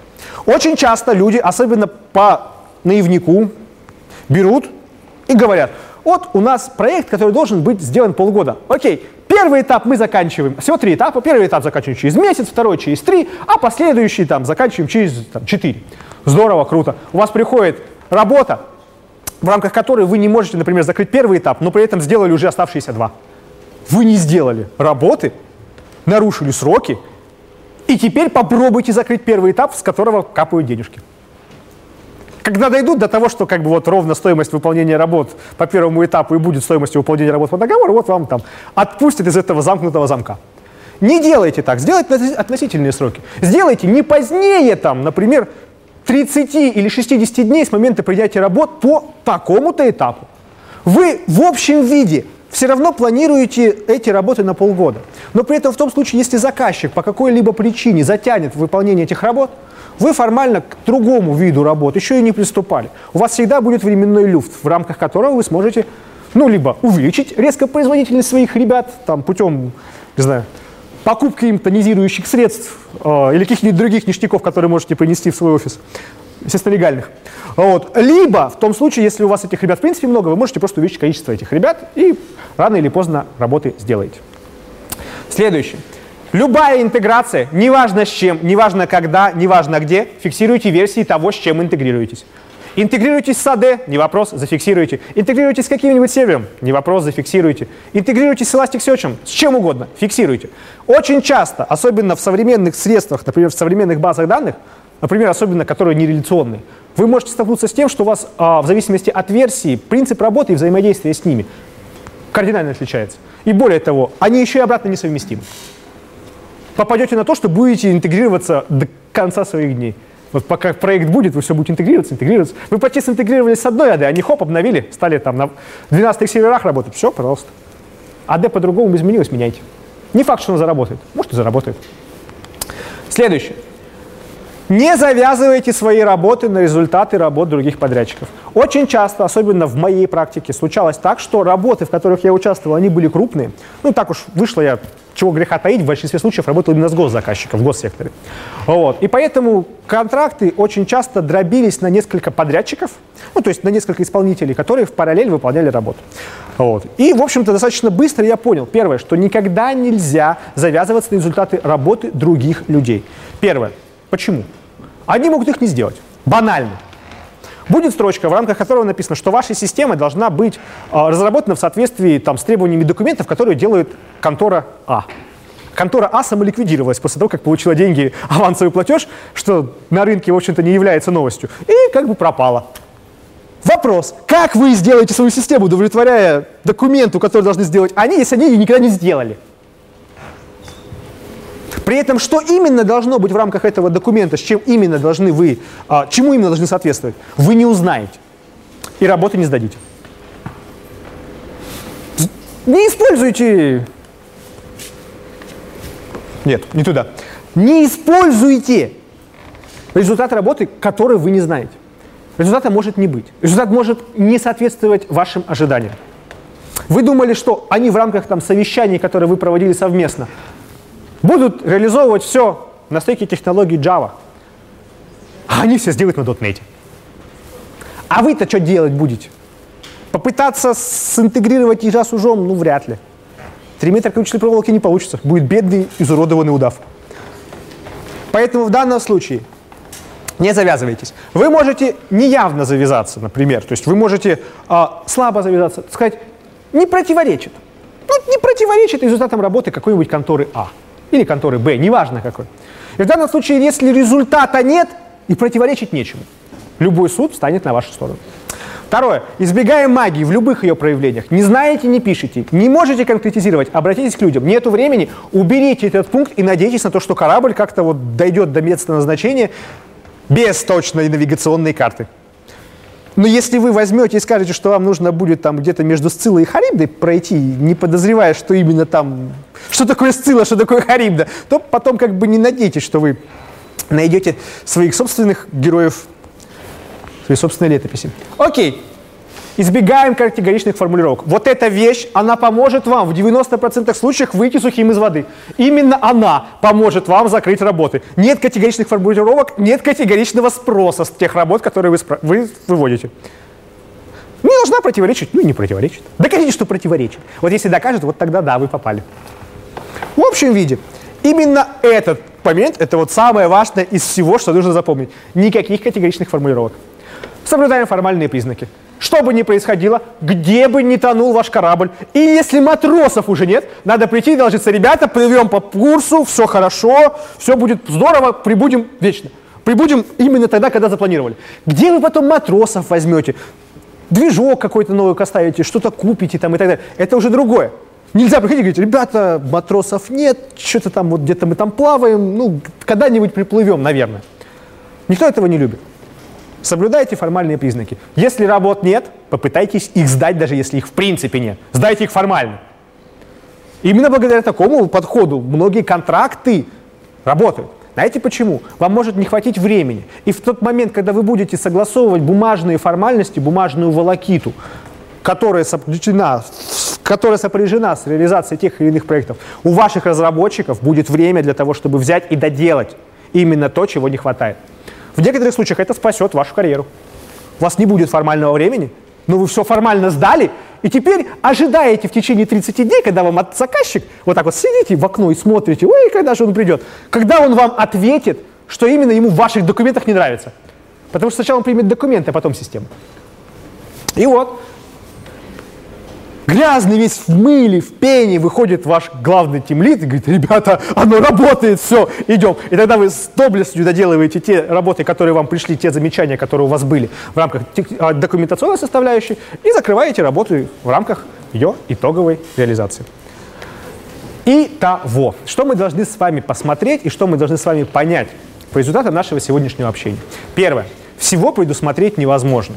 Как бы вы ни старались, всегда найдется человек, или найдется такая ситуация, когда, несмотря на то, что вы уже не раз проверяли, несмотря на то, что вы уже не раз делали ту или иную задачу, что-то пойдет не так.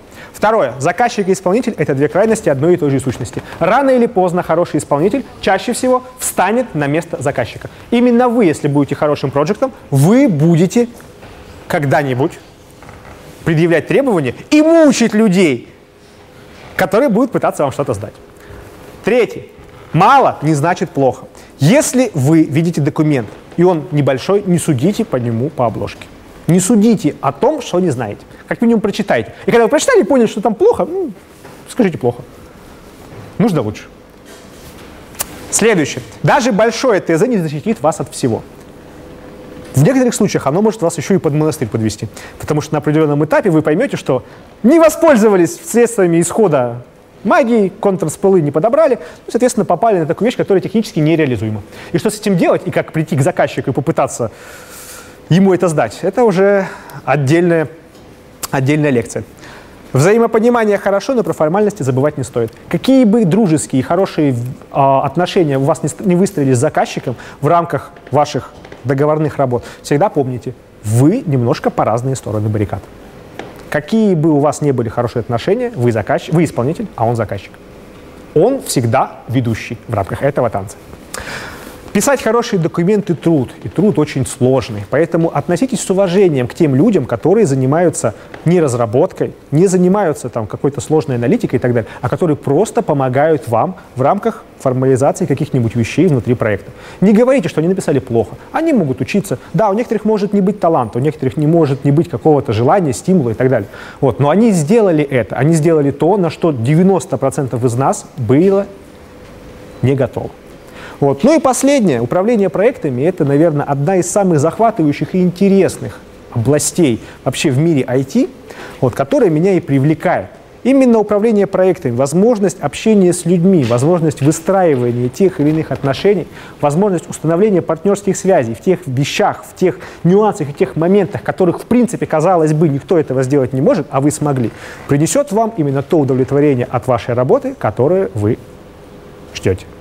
Поэтому дерзайте, господа. Надеюсь, у всех у вас будут хорошие проекты. Так, мы немножко выбились из регламента, честно вам скажу. Вот. Поэтому, если есть какие-то вопросы, я буду рад на них ответить. Да. Скажите, пожалуйста. Нет, сейчас. Те люди, которых поджимают время, я знаю, я отнял чуть побольше вашего времени, вот поэтому я на вас не обижусь, если вы просто пойдете. Конечно. Все. Всем спасибо. Рад был с вами, со всеми увидеться, ну и, в общем, наверное, познакомиться. Все. Вопросы? Да. Скажите, пожалуйста, вот э, есть такой аспект, что ТЗ всегда разрабатывается так или иначе перед договором. Да. Ну, то есть по нему считаются деньги и так далее, и так далее, да. и так далее. Что вы делаете для того, Сейчас. А, бывает, возможно, такая ситуация, где заказчик, вы написали заказчику ТЗ, он посмотрел на это ТЗ и такой, о, спасибо, ребят, это я и сам могу». Да, это... случаются такие ситуации. Более того, случаются ситуации, когда заказчик говорит, да, это ТЗ крутое, а потом заключает его не с вами, а с вашими конкурентами. Вот. В данном случае, к сожалению, от этого вы защититься не можете. Вот, в общем виде. Но вы можете заточить работу так, чтобы это сделали только ваши специалисты. Вы можете заточить это по определенным срокам. Например, каждая компания, в том числе и наша, First Line Software, она имеет определенный уровень специализации на каких-то конкретных вещах. В данном случае, всего доброго, мы специализируемся на сложных распределенных системах в том числе аналитических, высоконагруженных системах. И мы это сделаем там, лучше, чем 90% рынка. Соответственно, мы можем а, сделать упор и выстроить работу именно так, что сначала будет бросаться в глаза именно это. И один из участников рынка, который будет приходить на эти работы, он скажет, ребята, мы за эти сроки не успеем. Вот, это как один из вариантов. Второй, например, это защититься именно с точки зрения порядка выполнения работ. Вот. Но в общем виде, скорее всего, вы не защититесь. То есть это именно вопрос проработки с заказчиком. То есть а, бывают и хорошие заказчики, бывают плохие, те, которые вами воспользовались. Вот. Но это рынок. К сожалению, от этого не уйти. Я понял, спасибо. Пожалуйста. Есть еще один способ. Например, вы можете заключить а, договор на разработку ТЗ к договору, в рамках которого вы подпишете NDA, что результат этих работ является конфиденциальным между двумя вашими сторонами. И вы, соответственно, просто а, результат этих работ, он все равно будет заказчиком. Вот. Но в данном случае вы уже какие-то денежки получили, и вы не сможете, конечно, эти работы никому больше передать, ну, э, именно результат. Но при этом вы как бы а, работу этих специалистов, которые были задействованы при разработке ТЗ, они же тоже тратят свои силы, время. Вот, вы получите какой-то от этого маленький, но профит. Вот, ну чаще всего те люди, которые а, соглашаются, те организации, которые соглашаются на этот подход, они заинтересованы в вас как разработчиках именно потому, что вы потратили деньги, вы кучу времени, э, времени потратили на то, чтобы согласовать с ними, вытащить из них эту информацию. Вот, и 90% что они будут работать именно с вами. То есть это подход, который, в принципе, тоже довольно часто встречается и работает. Спасибо. Пожалуйста. Презентацию можно будет? А, ребят, презентацию можно будет, но единственное, что не у меня, а у организаторов вот со стороны университета. Потому что я, ну, свой ноутбук, ничьи флешки, я все-таки безопасник, я свой ноутбук ничьи флешки не впихну, вот, ну и, скорее всего, свою флешку я вам тоже как бы отдать тоже не могу. Вот. Эта презентация, она, в принципе, будет у, у организаторов, у Маргариты, вот, можно будет к ней подойти и попросить. А где?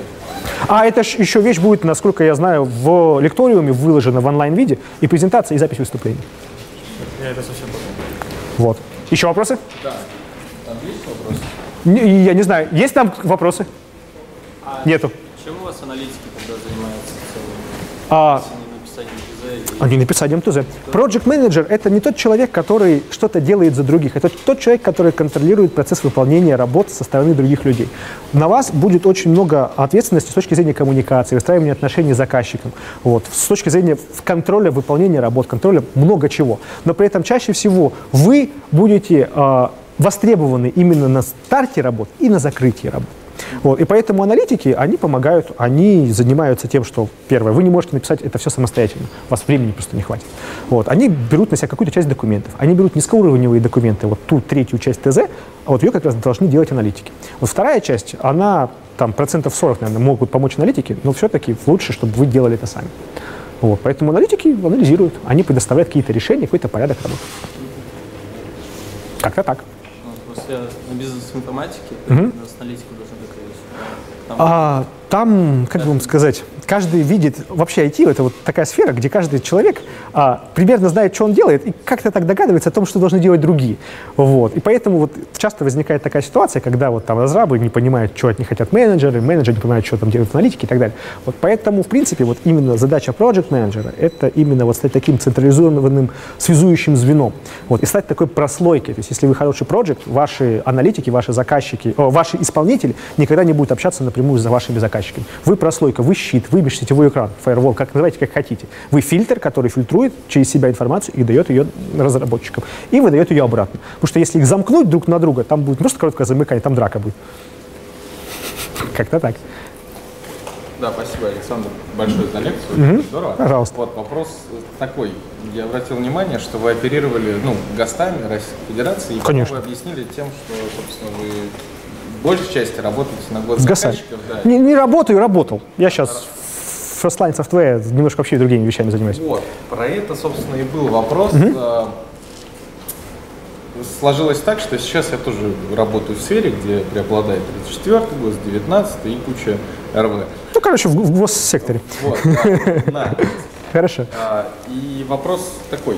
Скажите, пожалуйста, вот насколько для разработки не для ГОСов применимы все вот эти э, ГОСТы? Сто процентов. А фишка какая? А как вы, например, можете взять и применить методологию agile разработки, гибкой разработки в рамках госзаказчика? Ну никак. Знаете почему? Потому что там все зафиксировано, все в рамках договора, все в рамках ТЗ. А Agile, он такой гибкий, вы там что-то сказали, что-то договорились, и потом пошли куча спринтов, куча каких-то доработок, вы там что-то обсуждаете, какие-то вещи выносите, что-то переставляете. А здесь строго, здесь фикс. Вот чтобы не свихнуться, вы все равно будете делать agile на уровне госразработки, но при этом его, а, скажем так, с точки зрения выстраивания спринтов, систематизации работы и так далее. Вот. Точно так же и наоборот. То есть вы можете применять те или иные методологии разработки, которые там например, зафиксированы как требования к четверке, вот, и делать это для своего собственного, скажем так, красивого вижена, для того, чтобы правильно формировать документы. Никто не любит читать документы, которые сделаны криво, неправильно оформлены или не имеют единого стилистики оформления. Гасты 4 серии, например, они помогут вам определить, в принципе, состав документов, который нужен. Несмотря на их возраст, и несмотря на то, что они не соответствуют международным стандартам уже в большинстве случаев, вот, они все еще актуальны они все еще содержат ту информацию, которую можно и нужно отображать в документацию систему, но просто оперируя на то, что эти ГОСТы были в 80 каком-то 90-м году сделаны, а сейчас 2018, и надо как-то вот на более высоких уровнях. То есть состав информации по факту не меняется. Меняется ее видение с точки зрения вас, например, как архитектора, с точки зрения вас как исполнителя. То есть вы можете это все использовать, надо просто понимать, что а, конкретно там какому-нибудь Джону, не знаю, Смиту, который у вас является заказчиком в международном проекте, ему не интересно, почему вы сделали этот документ в рамках этих требований. Его интересует содержание того документа, который вы будете говорить. Вот. А эти ГОСТы, они помогут вам систематизировать, например, то, что вы хотите рассказать в рамках системы. Нет, то, что они... Там идет изложение, оно структурно, подробно, то есть все есть. Как раз таки вопрос был в том, что вы их, э, даже перейдя в разработку коммерческую в чистом виде, до сих пор применяете... Коммерческая разработка и, коммер... и она и для госсектора работает? Ну, я понял. Для международного нет. В данном случае международные проекты я, в принципе, сейчас не рассматривал. То есть я рассматривал именно общение в рамках государственных, государственного заказчика а, в рамках Российской Федерации. Заказчика в рамках Российской Федерации. Государственный или коммерческий это не, не, дели, не делится между а, российский, отечественный и зарубежный. То есть именно вот мы сейчас смотрели все, что касательно, касается отечественного заказчика. Просто некоторые примеры я приводил из там, международной нашей разработки. Вот. Но в большинстве случаев это именно для отечественного рынка. Потому что наши ГОСТы нигде больше Нет, не нужны, кроме как в России. Вот. Но есть другие аналоги, которые можно посмотреть и для Евросоюза, и для Германии, и для конкретной страны, для которой вы будете смотреть. Разработка систем автоматизированных информационных – это вещь такая достаточно типовая, она есть почти везде. Просто в зависимости от того, насколько развита IT-индустрия в той или иной конкретной стране заказчика, вот, вы будете сталкиваться с их документами. Чаще всего, поскольку вы не работаете с государственными структурами в рамках международных проектов, а работаете именно с коммерческими, у них есть либо какие-то свои требования к оформлению и к структуре документов, которые они вам и передадут, вот, либо они вообще говорят, типа, ребята, нам важен продукт, нам важно конкретное решение, а вот эта вот вещь, это ваша как бы, ответственность, вот в котором вы ее видите, нас как бы устроит. Mm-hmm. То есть чаще всего именно такой подход. Интересно. Пожалуйста. Еще вопросы? Александр, да. Можно, вот вы много примеров привели. А какую реальную силу имеет ТЗ для исполнителя работы непосредственно? Для исполнителя это ваша Библия. Но по... Отхождение от какого... Постоянно, или как вы привели? Неважно. Неважно, это ваша Библия. В данном случае отхождение хотя бы на один элемент в ТЗ а, может очень часто случиться то, что, например, а, вот вы выстроили хорошие партнерские отношения с заказчиком, но вы выстроили их с конкретными людьми внутри конкретной организации. Эта организация может вот так взять и изменить весь состав своих и с кем вы выстраивали? Ни с кем. Пытаться объяснить, что вы в рамках своих каких-то договоренностей или своего видения перестроили работы, и поэтому сейчас вы сдаете как бы стулья, а вечером получите деньги, как бы это так никого не, интересует. Ситуация. Если, допустим, заказчик меняет требования. Если заказчик меняет требования, в данном случае... ТЗ, вот. но... А тут уже пошла на уровень того, насколько... Первое, то есть всегда есть три ситуации. Первое, когда требования а, невыполнимы, в принципе. Ну вот никак. Или невыполнимы за те сроки, которые он хочет, или за те деньги, которые он заплатил. И тогда вот вы, как проект менеджер должны будете сгладить эту вещь и получить а, приемлемый состав дополнительных работ за приемлемые деньги, которые вам заказчик отдаст сверху. Вот. Либо нивелировать это так, чтобы было, были взаимоуступки. То есть вы, например, им э, часть работ, опять же, не противоречия ТЗ, сокращаете в одном направлении, но планомерно увеличиваете в том виде, в котором они хотят внутри. Вот. Либо явно отказываетесь. То есть это три пограничных ситуации. То есть край... три крайности. В данном случае другого не бывает. Вот. Чаще всего, естественно, стараешься воспользоваться вторым случаем. Вот. Либо первым. Ну, увеличение денег, как бы, с увеличением состава работ, обычно к этому никаких претензий не бывает. Вот. Бывают плохие заказчики, ну, точнее как, ну что плохие, плохих заказчиков нет. А, бывают некачественные заказчики, которые могут а, ни в какую не идти на изменение либо состава работ, вот, либо требований. И в таком случае вы должны посмотреть и взвесить те риски, которые будут сопряжены, например, с явным отказом. То есть в любом случае это идет управление рисками, в данном случае рисками проекта. Спасибо. То есть крайний случай для вас это разрыв контракта и как бы потеря клиента. Вот, может быть, какие-то репутационные потери. Тут надо смотреть каждый случай конкретно.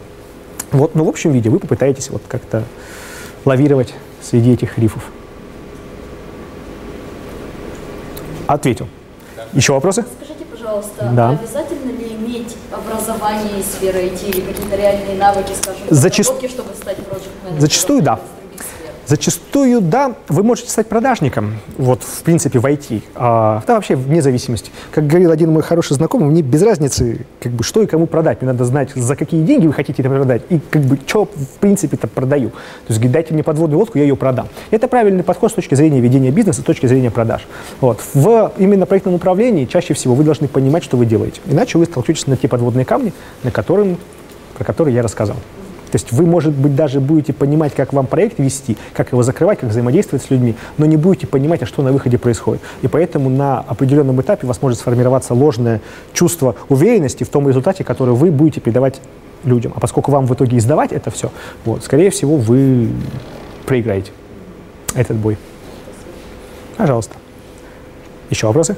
Да, фактически за 4 да. изменения форм, которые были расписаны на 30 страниц с некачественным заказчиком. Угу. Вы подписывали допники или Нет. их Нет.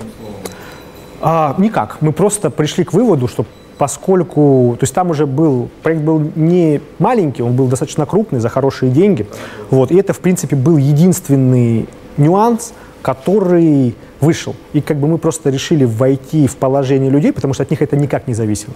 Вот. И, в принципе, состав работы не поменялся. Вот, то есть просто изменились те вещи, которые мы уже реализовали.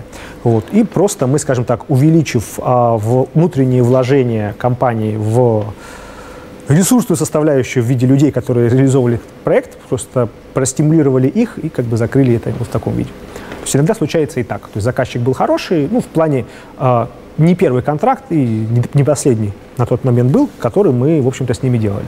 Вот, и поэтому как бы мы просто вошли именно вот в таком виде.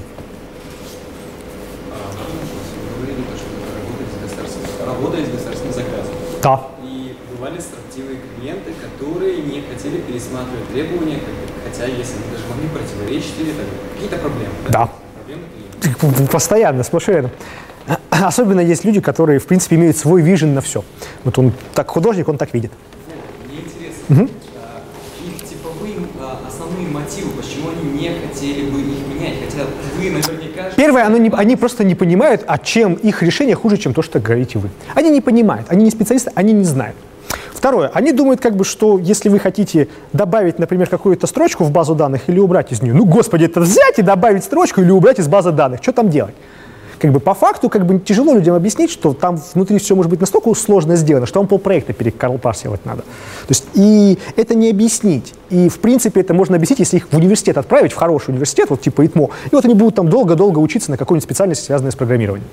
Вот. Это первый нюанс. Они не понимают, а что тут такого сложного. Вот. Второй момент. Они вот так хотят и все. Они царь, они бог, они деньги, деньгами распоряжаются. Они вот так видят это вот совсем терминальная стадия, с которой очень тяжело бороться. Вот. И чаще всего а, влияние и пытаться переспорить их людей приведет к тому, что вы проиграете. И поэтому вам нужно пойти издалека, надо сказать, хорошо, и потом капать на мозги через их а, технических спецов, которые понимают, почему, или могут быть более вменяемыми и поймут, почему, и тогда они отговорят. Потому что он вам не верит. Вы заказчик, ой, вы исполнитель, вы хотите его обмануть, вы хотите сделать так, чтобы вам было легко, а ему всучить какую-то непонятную вещь. Вот. А это его а, сотрудник, он ему доверяет, он с ним работает, и послушает он его, а не вас. То есть это просто два разных подхода при взаимодействии с заказчиками. Вот два разных уровня, в рамках которого вы можете. Вы всегда можете сделать э, работы и заключить, и получить эти работы, пойти двумя путями. На самом деле тремя. Первый – это когда вы работаете с верхушкой, и, получ, и как бы тогда вам, на вас будет очень скупо и плохо смотреть те, кто внизу, потому что обычно внизу и работают с этой системой. Вот либо наоборот, вы можете пойти снизу вверх, вот тогда наверху как бы не рассчитывайте на взаимопонимание, но внизу у вас будет полная поддержка и благодать. Вот. Ну и третье, это просто влезть в какие-нибудь контракты в рамках общего рынка, общих тендерных каких-то вещей, вот. ну а там как повезет. Риски есть везде. Вот, поэтому в данном случае, если заказчик не хочет это менять, ваша задача как менеджера каким-то образом его склонить в свою сторону. Вот. В каждом конкретном случае способы будут разные. Вот. Поэтому тут, тут только конкретные ситуации. Вам не приходилось отказываться, сказать, что это тоже как вариант, типа, Отказываться от их изменений? Да, приходилось. От, от разрыва договора э, приходилось всего один раз. Вот, но там это все закончилось судом, и этот суд мы выиграли благодаря тому, что мы выполняли формальные признаки. Вот. В данном случае ничего. То есть в данном случае у нас были еще несколько работ, в которых а, заказчик попытался после того, как работы были приняты, наехать на нас, ну, на одну из компаний, в рамках которой эта вещь была, вот, и попытаться увеличить состав работ, как бы не заключая новых. Вот, сославшись на то, что мы там что-то не сделали, что-то не работает и так далее, и так далее, что пойдет в суд, вот, мы сказали, окей, идите. Как бы он пошел и проиграл суд. Вот. Тут как бы все зависит от того, насколько сильно вы уверены в результатах тех работ, которые вы сдаете. Я всегда уверен в результатах своих работ. Поэтому тут тоже очень много нюансов. Проект, именно поэтому проектное, менеджер, проектное управление, быть проектным менеджером, это интересно. Каждый случай, он будет чуть-чуть отличаться от того, что, чем вы уже привыкли. И, казалось бы, вот спустя там 10 лет вы уже там все перевидали, со всеми пообщались, со всеми познакомились, и там для разных компаний вы поработали. Нет, каждый раз что-нибудь будет да новое начиная от того, что у вас кто-то из исполнителей может заболеть, уволиться и так далее, вот, заканчивая тем, что у вас может, не знаю, просто можете сами уволиться и пойти на другую работу. Поэтому всякое в жизни случается. Еще вопросы? Да, Александр, если у вас есть время, я бы хотел задать вопрос несколько шире, чем лекция, а именно в управлении... Но если в рамках вы меня проводите до метро, тогда, может быть, вы это сам. Так, все? Все. На этом наша сегодняшняя встреча с вами закончена. Всем спасибо. Спасибо.